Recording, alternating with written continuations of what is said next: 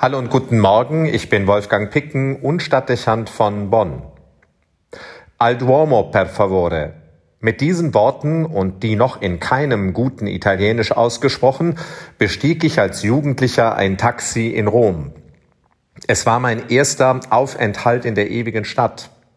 Ich beabsichtigte, nach St. Peter zu fahren, um mich dort mit den anderen Mitgliedern unserer Messdienergruppe am Obelisken auf dem Petersplatz zu treffen. Mir war nur geläufig vom Petersdom zu sprechen, so wird er ja meistens genannt. Der Taxifahrer wiederholte, dass ich zum Dom wolle und fuhr los. Unterwegs versuchte er, das Gespräch aufzunehmen, was schwierig war, weil ich außer ein paar italienischen Worten wie Buongiorno oder Pizza seine Sprache nicht beherrschte. Es wurde aber sehr bald klar, dass er eine Klärung mit mir versuchte. Ich hörte nur San Pietro und San Giovanni, Laterano und Vaticano, Duomo und Basilika und dabei redete er in einer Geschwindigkeit und vor allem ohne Atempause, dass ich selbst wenn ich Italienisch gesprochen hätte, keine Chance gehabt hätte, etwas dazu zu sagen. Klar wurde jedenfalls, dass irgendetwas unklar war. Also wiederholte ich noch einmal mit scheinbar sicherer Stimme Duomo. Die Unterhaltung verstummte. Es dauerte nicht lange, wir waren in der Nähe der Stazione Termini, also dem zentralen Bahnhof, eingestiegen, als wir das Ziel erreichten. Ecco il Duomo. Aber der Blick aus dem Fenster verriet, dass ich falsch war. Wir standen an der Seite einer freistehenden Kirche ohne Turm, die weitgehend von einem großen Palast verdeckt wurde und deshalb in ihren Ausmaßen eher bescheiden und schmucklos wirkte. Den Platz vor dem uns zugewandten Eingang schmückte ein aufragender Obelisk. Il Duomo bedeutete der Fahrer erneut und weiter sagte er San Giovanni in Laterano. Mir entglitt nur No, no, Signore, al Duomo. Jetzt begann der Fahrer mit Händen und Füßen zu reden. Es war eine Mischung von Amüsement und Aufregung. Ich hörte wieder etwas von Basilica und San Pietro und sagte, Si, San Pietro, no Basilica, Duomo. Er reagierte zusammenfassend und sagte Basilica San Pietro in Vaticano. Als das Wort Vaticano fiel, war mir klar, dass das richtig sein musste, und ich stimmte zu. Zehn Minuten später waren wir am Ziel, St. Peter. Ehrlich gesagt, ich war mehr als verwundert, dass dieser Taxifahrer nicht wusste, was ein Dom war, und dachte mir, dass die Italiener wirklich sehr speziell seien.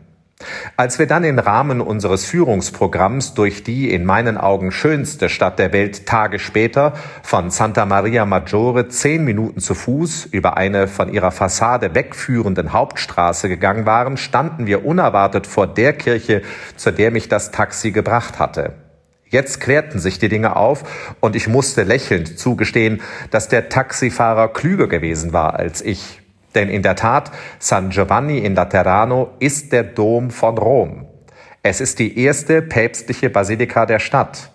Im vierten Jahrhundert lässt Kaiser Konstantin nach der Beendigung der Christenverfolgung und der Erhebung des Christentums zur Staatsreligion dem Bischof von Rom diese Kirche errichten. Majestätisch und repräsentativ erhebt sie sich als fünfschiffige Basilika auf dem Grundstück, das den Namen seiner Vorbesitzer trägt. Lateran. Die dem Erlöser Jesus Christus geweihte Kirche ist Domus Episcopi, das Haus des Bischofs, der Dom, und ist es durch alle Jahrhunderte der Kirchengeschichte geblieben. Die Bischofskirche des Papstes ist also nicht St. Peter, wie ich und sicher auch viele andere Pilger in der ewigen Stadt annehmen würden, weshalb die Italiener mit Recht auch nicht vom Petersdom, sondern von der Basilica San Pietro sprechen. Die Kathedrale mit dem eigentlichen Thron des Papstes, der Kathedra, befindet sich nicht auf dem Vatikanhügel, sondern auf dem Lateran. Hier haben die Päpste tausend Jahre bis zum 14. Jahrhundert durchgehend residiert. Erst nach der Entstehung der Palastanlagen an der Seite der Peterskirche und dem beginnenden Neubau der Basilika über dem Grab des heiligen Petrus verlagerten die Päpste ihren Wohnsitz innerhalb Roms. Dennoch blieb die Basilika am Lateran, die im 12. Jahrhundert um das Patronat des heiligen Johannes erweitert wurde und seitdem San Giovanni genannt wird, der Bischofssitz und damit der Dom des Papstes. Heute wird weltweit der Weihetag dieser Lateranbasilika gefeiert.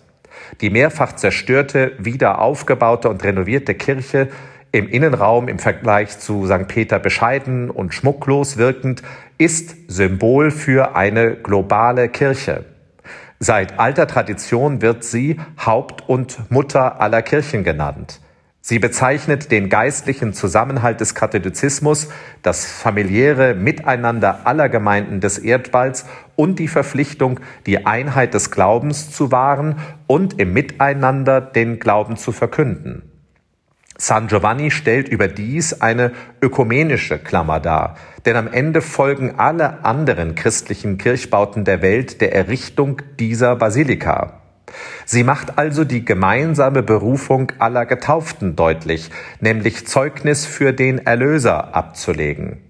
In säkularer Zeit erscheint das als ein wichtiger Hinweis, dass Christen aller Konfessionen sich ihrer gemeinsamen Wurzeln bewusst werden und aus dem einen Geist Jesu an der Verwirklichung der Gottesherrschaft, dem Reich der Liebe, inmitten einer Zeit der Verunsicherung und Polarisierung arbeiten. Wir haben ein Haupt und eine Mutter, so sagt es die Inschrift des Lateran. Oder wir könnten mit der Heiligen Schrift sagen, wir haben ein und denselben Vater. Wolfgang Picken für den Podcast Spitzen aus Kirche und Politik.